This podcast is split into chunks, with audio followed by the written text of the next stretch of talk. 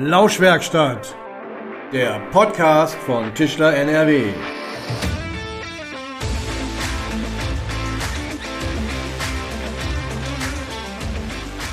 Hallo und herzlich willkommen in der Lauschwerkstatt.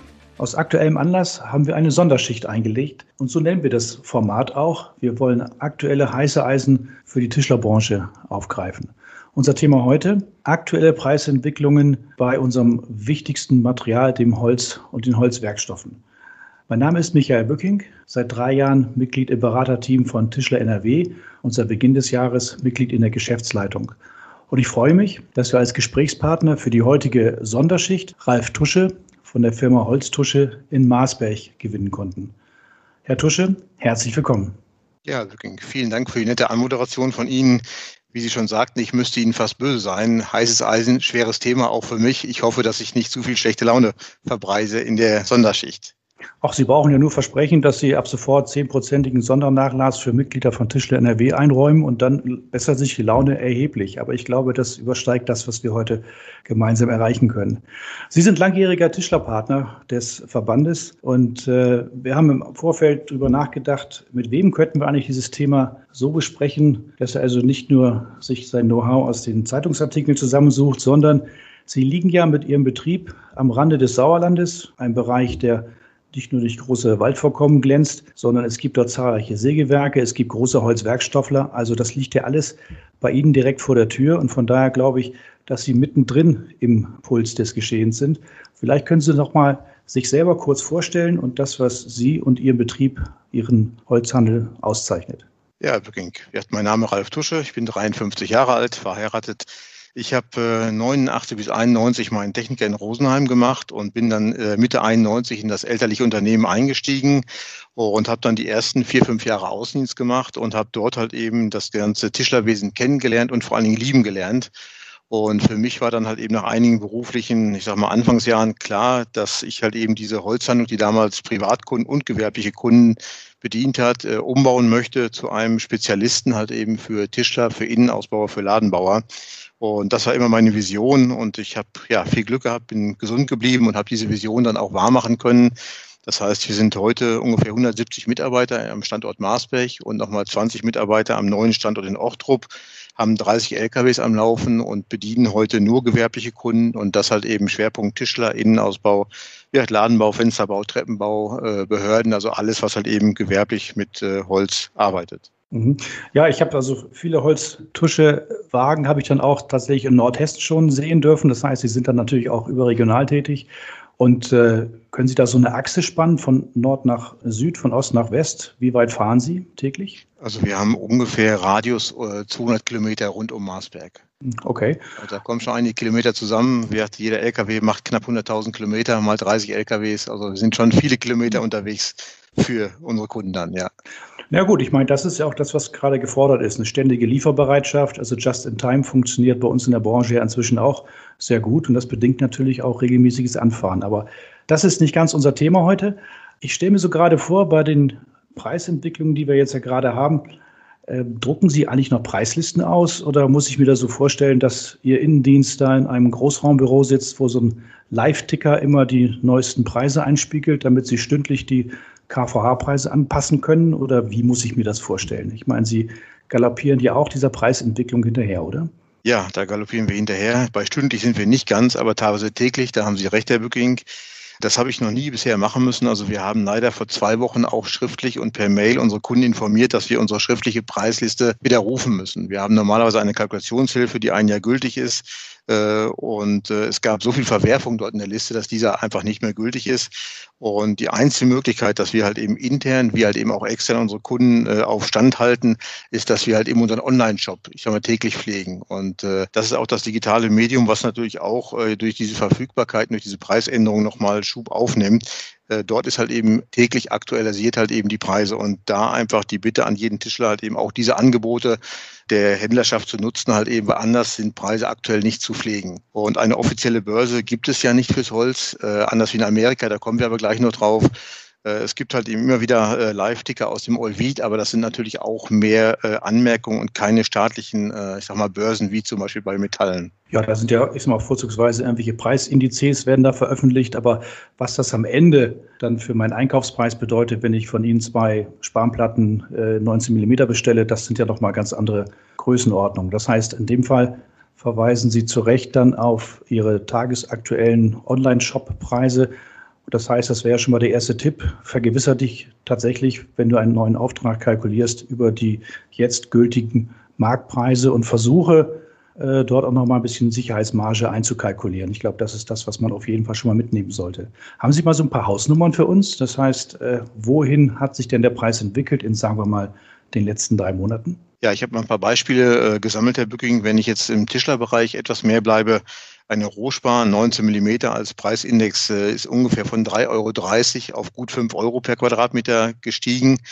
Äh, eine Birken Multiplex ist von ungefähr 13 Euro auf circa 18 Euro per Quadratmeter gestiegen. Der gesamte Dekorbereich, der ja einen sehr wichtigen Stellenwert im äh, Tischlerbereich hat, ist ungefähr um 12 Prozent in den Preisen gestiegen. Also die Melaminas beschichteten Spanplatten. Der Bereich im Holzbau ist natürlich noch eklatanter gestiegen. Also KVH ist von ungefähr 300 Euro per Kubikmeter auf circa 680 aktuell gestiegen.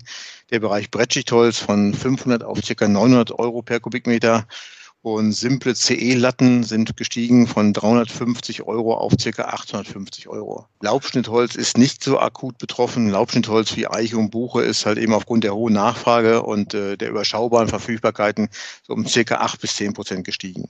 Das heißt, man kann nicht pauschal sagen, äh, nimm deine üblichen Preise und, und hau da mal 30 Prozent drauf, dann kommst du schon hin, sondern man muss das Ganze auch tatsächlich differenziert betrachten. Ne? Das heißt, äh, jeder, der mit Dachlatten baut heutzutage, der hat ein richtiges Problem und bei der Dekorspanplatte ist das noch relativ moderat, was die Preissteigerung angeht. Ne?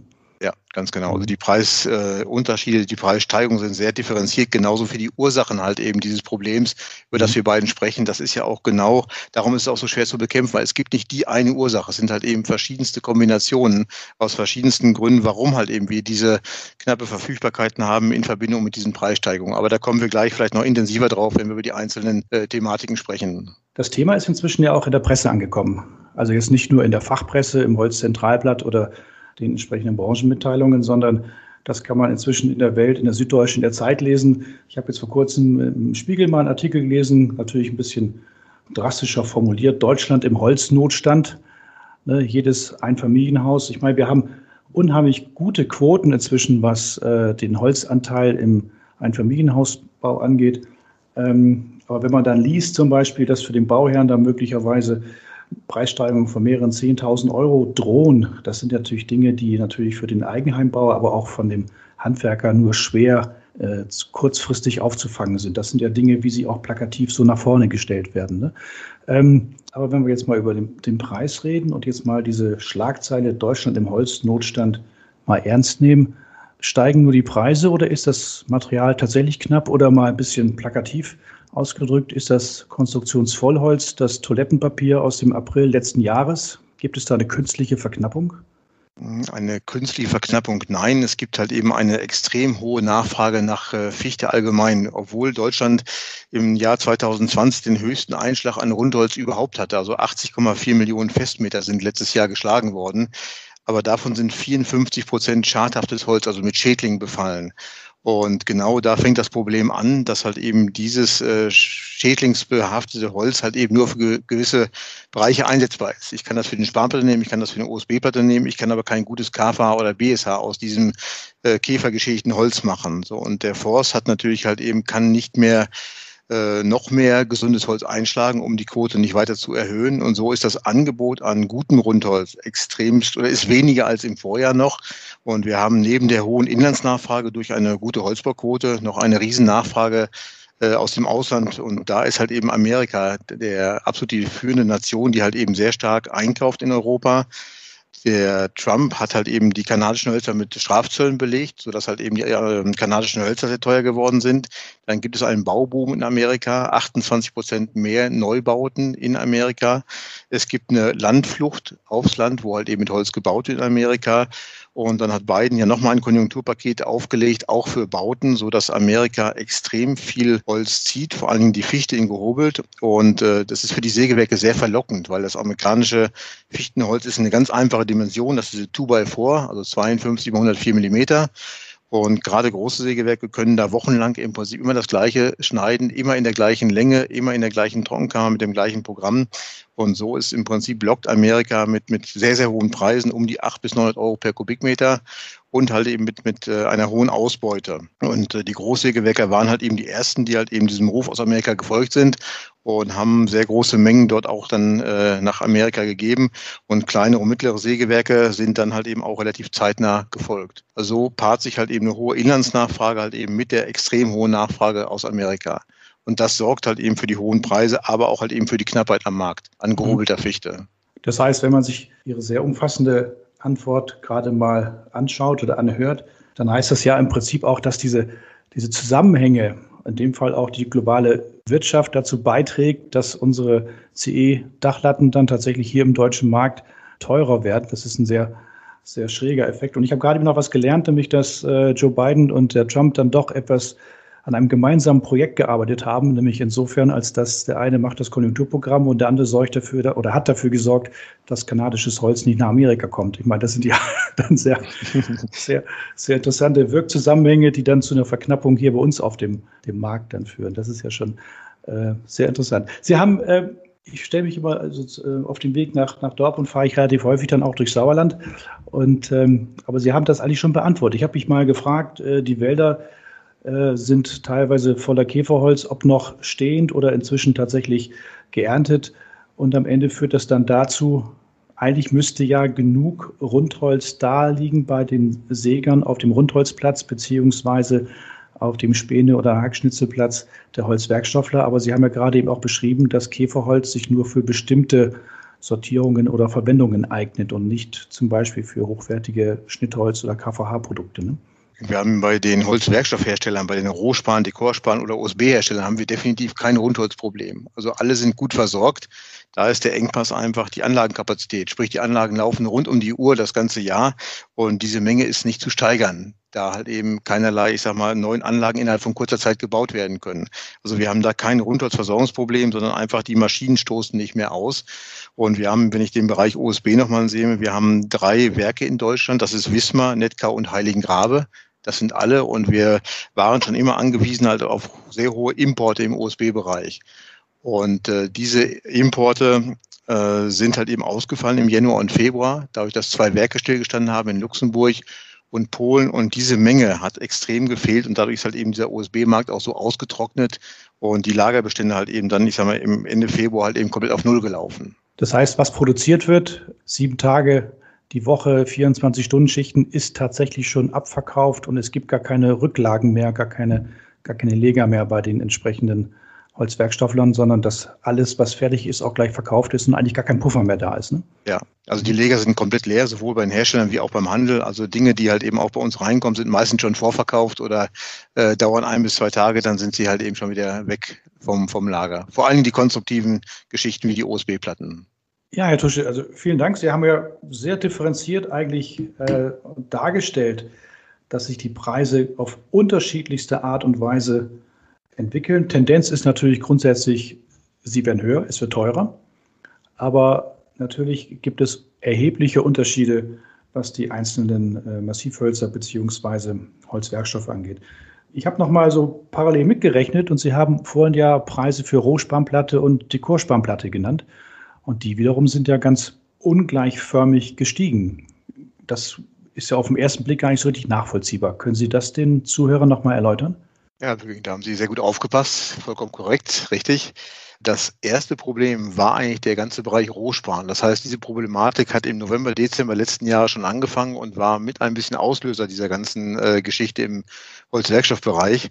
Die Nachfrage der Küchenmöbelindustrie ist ganz immens gestiegen, äh, trotz Corona, nach dekorbeschichteten Spanplatten, weiße Spanplatten oder auch mit Dekor. Und es gibt in Deutschland nur noch einen einzigen kleinen Hersteller, der nur noch Rohspan produziert. Ansonsten alle großen Konzerne produzieren Dekorspan und Rohspan. Und die Wertschöpfung ist bei den Herstellern bei einer melaminbeschichteten Dekorspanplatte einfach deutlich höher als bei Rohspan. Deswegen gab es keinerlei Anreiz mehr, überhaupt noch Rohspan herzustellen. Und daher gab es im Januar und Februar eine extreme Verknappung, die so weit, so weit ging, dass einige Möbelhersteller abstellen mussten, weil keine Rohspan mehr zu bekommen war. Und dieses Problem löst sich nur, indem halt eben der Rohspanpreis so weit angehoben wurde oder zum Teil sogar freiwillig von Kunden geboten wurde, dass halt eben die Rohspan fast auf dem gleichen Niveau ist inzwischen wie eine dekorbeschichtete Spanplatte. Und an diesen Zustand befürchte ich auch, dass wir uns daran wohl gewöhnen müssen, da immer mehr Kapazitäten im Bereich Kurztaktpressen, Pressen, sprich Beschichtung aufgebaut werden, aber keine zusätzlichen Rohspananlagen gebaut werden. Also hier haben wir mit Sicherheit weiter einen Engpass, der sowohl Rohspan wie auch äh, MDF betrifft. Gut, das heißt im Prinzip, dass die Weiterentwicklung der Anlagentechnik und das, das Hinstellen von sehr vielen KT-Pressen dann dazu geführt hat, dass dann eigentlich die beschichtete Spanplatte eher die Standardplatte wird, obwohl wir ja als Tischler oftmals auch eine Rohspanplatte brauchen, um zum Beispiel selber furnieren zu können. Das ist dann ja schon eine etwas merkwürdige Entwicklung, die dann dazu führt, dass die Trägerplatte dann knapp wird, während die beschichtete Platte dann nach wie vor zu einem vergleichbaren Preis dann auch erhältlich ist. Dazu passend, ich meine, wir haben jetzt sehr viel über Preise geredet, was äh, unseren Tischlern auch Sorgen bereitet. Ich meine, wir bieten ein Produkt an, äh, zu einem bestimmten Preis. Wir versprechen in der Regel auch Termine und äh, die Tischler kommen in einem Bauvorhaben oftmals relativ am Schluss. Das heißt, alle Terminverzögerungen werden dann weggepuffert bei den letzten Gewerken, sprich bei uns, um den Fertigstellungstermin zu halten. Das heißt, wir sind auch eng an unsere Termine oftmals gebunden.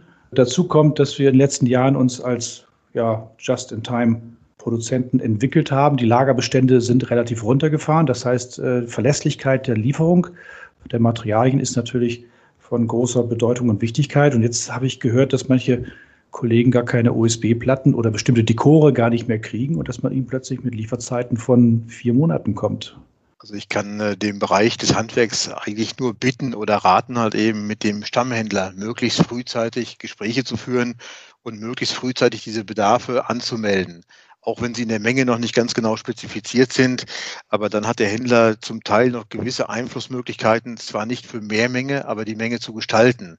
Es ist so, dass jeder Händler in Deutschland aktuell Kontingente seiner Partner bekommt. Die Kontingente reichen zwar nicht, aber es sind immerhin Kontingente da und die kann man dann wenigstens vernünftig einteilen. Nicht, dass halt eben falsche Stärken halt eben zu viel am Lager sind und die richtige Stärke fehlt, weil man vielleicht nicht wusste, dass äh, Tischlerei Meier einen Auftrag hat in 38 Millimeter. Also je mehr Informationen der Händler hat von Tischler halt eben, desto zielgerichteter kann er halt eben seine Kontingente auch dann abrufen und einteilen dementsprechend. Es gibt nicht mehr Menge deswegen, aber es kommt dann wenigstens das, das Richtige halt eben. Also das ist eine völlig neue und glaube ich spannende Information auch. Das heißt, Sie haben Kontingente als Händler, indem Sie, Sie sind ja Leithändler von äh, großen Holzwerkstofflern auch, und dann bespricht man entsprechende Mengenziele zum Beispiel auch mit ähm, seinen jeweiligen Lieferanten. Und ich habe die Möglichkeit, wenn ich sage, ich habe hier einen Auftrag, der möglicherweise auf mich zukommt und ich brauche die und die Dimensionen zum Beispiel, dass sie dort noch, äh, zumindest im Rahmen ihrer Kontingente, dann dementsprechend schon äh, zielgerichteter sich Dinge aufs Lager legen. Habe ich das richtig verstanden? Ja, das ist korrekt, Herr Bücking. Wir haben mit unseren Partnern schon seit Jahren äh, immer quartalsweise oder jahresweise ein Forecast gemacht, sprich Mengen besprochen. Äh, bis letztes Jahr war es natürlich so, dass die Mengen der Industrie immer am liebsten zu wenig waren und immer mehr bestellt werden sollte. Diesmal ist genau umgekehrt. Diesmal bremst man uns aus. Das heißt, wir bekommen maximal das Vorjahresniveau. In einigen Bereichen sogar auch Kürzungen. Und diese Kontingente sind mir dann aber zugesichert oder allen Händlern zugesichert, je nach Partner. Aber also neue Lieferanten zu bekommen, ist fast nicht möglich. Und diese Kontingente gilt es dann natürlich bei uns mit einer Vorlaufzeit von circa sechs bis acht Wochen sinnvoll einzuteilen. Und deswegen ist es so gut zu wissen, halt eben, was braucht der Handwerker. Nicht, dass wir falsche Formate ans Lager legen, weil wir gedacht haben, okay, die laufen immer, aber jetzt kommen zwei große Objekte von zwei guten Kunden. Dann wäre es sinnvoll, halt eben nicht gut laufende Formate umzustellen auf diesen Bedarf, der für das Objekt zum Beispiel da ist. Sechs, acht Wochen, das ist eigentlich ein Horizont. Ich glaube, damit kann man schon arbeiten, kann man schon operieren. Ne? Und da werden sie auch nicht, ich meine, nicht alle Aufträge, von denen man glaubt, dass sie kommen, die materialisieren sich dann auch. Das heißt, ähm, das wäre dann auch im Gespräch mit Ihnen möglich zu sagen, tut mir leid, der Auftrag ist jetzt doch nicht zustande gekommen. Äh, ich ziehe jetzt quasi meine Reservierung, wenn ich es mal so nennen darf, äh, ziehe ich zurück. Da, das sehen Sie dann auch entspannt, oder? Also wenn das keine spezielle Sonderanfertigung ist, dann ist das gar kein Problem, ja. Wenn es natürlich jetzt für ein Objekt eine spezielle Stärke gemacht wurde, dann wird es natürlich problematisch, aber sind das Standardwaren, wo halt eben nur jetzt eine Menge reserviert wurde, dann ist das kein Problem. Vielleicht auch nochmal, um so ein bisschen aus Sicht Ihrer Kunden, der Tischler, das Ganze darzustellen. Es ist ja leider nicht nur so, dass äh, aus Massivholz und Holzwerkstoffen ausschließlich unsere Produkte gemacht werden, sondern wir haben Lacke, Kleber, Leime und äh, ganze Menge Materialkostenanteile gehen auch dann in die Beschlagssysteme hinein zum Beispiel. Und da ist leider auch die, ich meine, das, sind, das ist jetzt nicht Ihre Kernbranche, aber worunter die Tischlerkollegen momentan äh, zu kämpfen haben, ist der Umstand, dass auch tatsächlich im Bereich der Lacke, im Bereich der Kleber, äh, dort wo ich Chemierohstoffe brauche, aber auch im Bereich der Beschläge durchaus Preissteigerungen im Bereich von 30 Prozent versucht oder nee, gerade im Markt passieren. Auch das hat ähm, meistens globale Gründe und zwar meistens aus Sicht der, der Rohstoffversorgung. Also die Chemieindustrie zum Beispiel äh, leidet da unter dem relativ hohen äh, Einkaufspreis des Rohöls auf der einen Seite und im Bereich der Stahlindustrie, also der Beschlagindustrie in dem Fall, liegt es daran, dass auch hier aufgrund der wieder anlaufenden Globalkonjunktur dort die Stahlsorten auch äh, nur zu hohen Preisen erhältlich sind, wenn überhaupt. Und von daher ist unsere Branche da massiv unter Druck, weil auch andere Produkte, wie gesagt, mit 20, 30 Prozent Preissteigerung im Markt gerade gehandelt werden. Das ist natürlich dann in Summe für den Tischler unangenehm. Und am Ende auch müssen wir natürlich aufpassen, dass wir unsere Preisgestaltung, unsere Kalkulation dementsprechend in den Griff behalten können. Sie haben vorhin schon mal einen Ratschlag erteilt, was so Ihre Gewerbekunden angeht, sprich das Suchen der Kommunikation mit Ihnen, mit dem Händler. Haben Sie noch andere Tipps und Tricks auf Lager, wie man dort äh, zu einer höheren Preissicherheit möglicherweise kommen kann oder auch Liefersicherheit kommen kann? Ja, da bleibt mir leider keine, keine gute Idee übrig. Also es ist wirklich nur, nur sprechen und dann die, die Möglichkeiten suchen oder eventuell noch äh, schauen, ob alternative Produkte zum Teil halt eben auch für die Dinge machbar sind. Im Holzbau äh, ist das immer wieder auch mal machbar, äh, statt äh, KVH für eine Innenwand als Ständer zu nehmen, dort einen Kehrtuchständer zu nehmen äh, oder Trägersysteme einzusetzen. Wir suchen dort auch immer wieder Alternativen. Also dort auch vielleicht einfach nochmal ein bisschen ja, open the mind, etwas äh, gucken halt eben, ob man alternative Plattenwerkstoffe einsetzen kann für die Objekte halt eben. Wenn wir jetzt mal zum Beispiel darüber nachdenken, eine USB-Platte zum Beispiel durch eine MSB-Platte zu ersetzen, oder ist bei MSB die Lieferfähigkeit ähnlich eingeschränkt, eingegrenzt wie bei der USB-Platte momentan? Das ist äh, leider das Problem, dass die Verfügbarkeiten auch innerhalb von ein, zwei Tagen meistens auch schon wieder versandet sind. Mhm. Äh, das ist zum Beispiel auch ein Grund, warum halt eben der Sperrholzbereich genauso ausgetrocknet äh, ist, weil halt im Januar, Februar kein USB für Verpackungen verfügbar war, war der LJ-Bereich halt eben innerhalb kürzester Zeit ausverkauft. LJ war schnell ausverkauft, dann hat alles russische Kiefer gesucht. Dann hat die russische Kiefer-Sperrholzindustrie innerhalb von, von vier Wochen achtmal die Preise erhöht, hat dünne Stärken rausgenommen. Dann ist alles nach Frankreich übergegangen, um dort Seekiefer zu bestellen. Dort haben jetzt auch die Lieferanten auch die weiße Flagge gehoben. Also die Alternativen sind dann auch sehr schnell überrannt, weil es meistens auch nur kleinere Anbieter sind. Gut, das heißt, wir haben so eine Art Dominoeffekt. Ne? Ich meine, es ja, ist ja nicht, nicht so, dass, genau. Dass große Material- und Fertigungskapazitäten einfach so in der Landschaft rumliegen, sondern dass natürlich das im Laufe der letzten Jahrzehnte schon sehr optimiert wurde und deswegen natürlich auch da kein großer Puffer mehr drin ist. Ne? Das heißt, momentan kippt ein Dominostein nach dem anderen. Ne? Leider ja, wirklich, ja. Das kann natürlich jetzt nicht sein, dass wir hier, wo wir uns so nett unterhalten, da pessimistisch rausgehen und sagen, dann muss ich mal doch wieder mein, mein Haus aus Kalksandstein bauen und äh, da müssen wir uns doch andere Alternativen überlegen, die wir auf den Fußboden legen können, weil Holz hat in der Beziehung, wenn es A zu teuer ist und wenig lieferbar, dann keine Zukunft. Das kann es ja nun auch nicht sein. Gibt es da einen Trend oder wie schätzen Sie ein, wie lange müssen wir noch mit dieser unsicheren Kalkulationsgrundlage und Situation leben? Ja, mit diesem Resümee wollen wir das Gespräch auf keinen Fall beenden. Das wäre das Schlimmste überhaupt, denn wir haben einen wunderbaren Werkstoff und der soll natürlich nicht leiden darunter. Äh, ich habe einfach die Hoffnung, Herr Bücking, dass äh, ein gewisser Hype oder diese, diese Blindbestellungen, die aktuell im Markt sind, weil viele haben natürlich Angst, sowohl von Industrieseite wie von Handelsseite, dass halt eben die Versorgung ganz zum Erliegen kommt und deswegen wird auch zum Teil über Bedarf bestellt. Wie hoch dieser Anteil aber ist, der wirklich über Bedarf bestellt wird, ist einfach nicht zu ermitteln. Das äh, ist für die Industrie natürlich auch ganz spannend zu wissen, was wird wirklich gebraucht, was wird gerade nicht gebraucht. Aber ich denke, dass da schon ein großer Anteil mit im Markt ist. Und die Hoffnung ist einfach, und das teilen eigentlich auch die Holzwerkstoffindustrie, dass irgendwann im Oktober, November hoffentlich eine etwas Beruhigung der Lage eintritt, dass wir dann in etwas normalere Zeiten dann auch wieder geraten. Gut, das, das wäre dann ja im Prinzip, ich meine, ich habe diese Analogie vorhin schon mal gebraucht, das ist ja nochmal der Toilettenpapiereffekt. Ne? Also wenn ich dann die 30 Rollen bei mir zu Hause im Vorratsraum liegen habe, dann lege ich mir auch nicht noch zusätzlich hinein. So ähnlich mag dann auch das Lager von einem Zimmermann, von einer Verpackungsindustrie gesättigt sein dann mag vielleicht auch wieder mehr für den heimischen Markt zur Verfügung stellen. Aber gibt es nicht auch auf politischer Ebene äh, Mittel und Wege, oder Initiativen, um die Rohstoffversorgung der heimischen Industrie dort zu verbessern oder sicherer zu stellen? Ich glaube, dass ein Weg wäre, dass der Export nach Amerika äh, quotiert wird. Ein Verbieten ist mit Sicherheit nicht möglich, da Deutschland ja auch sehr viel Holz importiert, das seit Jahrzehnten, egal ob aus Malaysia, aus Indonesien oder Finnland oder Schweden. Von daher würde es uns auch als Exportweltmeister mit Sicherheit schlecht zu Gesicht stehen, wenn wir jetzt sagen würden, wir exportieren kein Holz mehr. Aber ich denke, dass eine Quotierung, äh, zum Beispiel wenn ein Sägewerk 100.000 Festmeter herstellt, dass er davon 20 Prozent, 30 Prozent exportieren kann. Ich weiß nicht, ob es diesen rechtlichen Rahmen, ob er das ermöglicht, aber das wäre vielleicht eine, äh, ein Ding, was die Politik beisteuern könnte. Und dort laufen auch die ersten Gespräche und vielleicht kann dort der Tischlerverband auch nochmal mit in äh, Berlin vorstellig werden über die Abgeordneten vor Ort halt eben, dass bei der Politik halt eben diese Notlage in der Versorgung halt eben erkannt wird und dann eventuell solche Maßnahmen auch eingeleitet werden werden. Das heißt, es hat inzwischen auch ähm, andere Ebenen erreicht, die Politik in Deutschland, aber auch in Europa, denn nur dort können sicherlich solche Dinge auch geregelt werden, ist äh, über den Sachverhalt informiert. Gespräche gibt es auf der Ebene. Bin ja mal gespannt, wie schnell die Mühlen dort malen. Meine, auf der anderen Seite das ist ja schon das Schizophrene an der Situation. Es gibt ja auch äh, politische Bestrebungen, Holz als Baustoff, als nachwachsenden Rohstoff ganz klar in den Markt zu bringen. Da waren wir auch eigentlich sehr erfolgreich in den letzten 10, 15 Jahren. Und es wäre absolut schizophren, wenn das konterkariert werden würde, indem jetzt die Preise für einen normalen Häuschenbauer unbezahlbar werden. Das kann es ja tatsächlich nicht sein. Ne?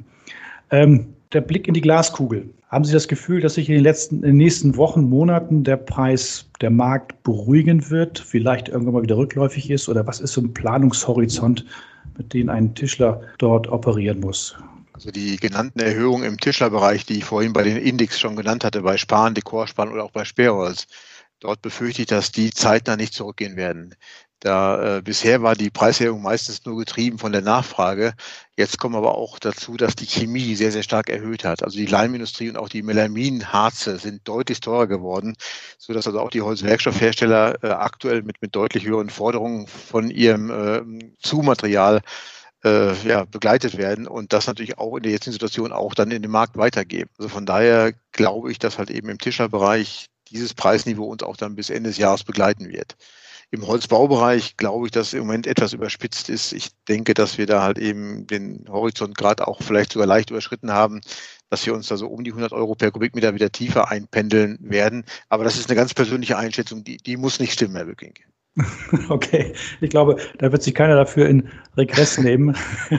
Das nach dem Motto, Herr Tusche, Sie haben mir aber versprochen, im August äh, kann ich mit dem und dem Preis kalkulieren. Aber ich glaube, wir haben zu dem Thema ähm, sehr umfassend und sehr differenziert von Ihnen eine sehr direkte Einschätzung bekommen, was jetzt so die Entwicklungen, die Problematiken der letzten Monate angeht. Unsere Tischler haben natürlich auch ein Problem, dass sie die höheren Materialpreise dann gegenüber ihren Endkunden durchsetzen müssen.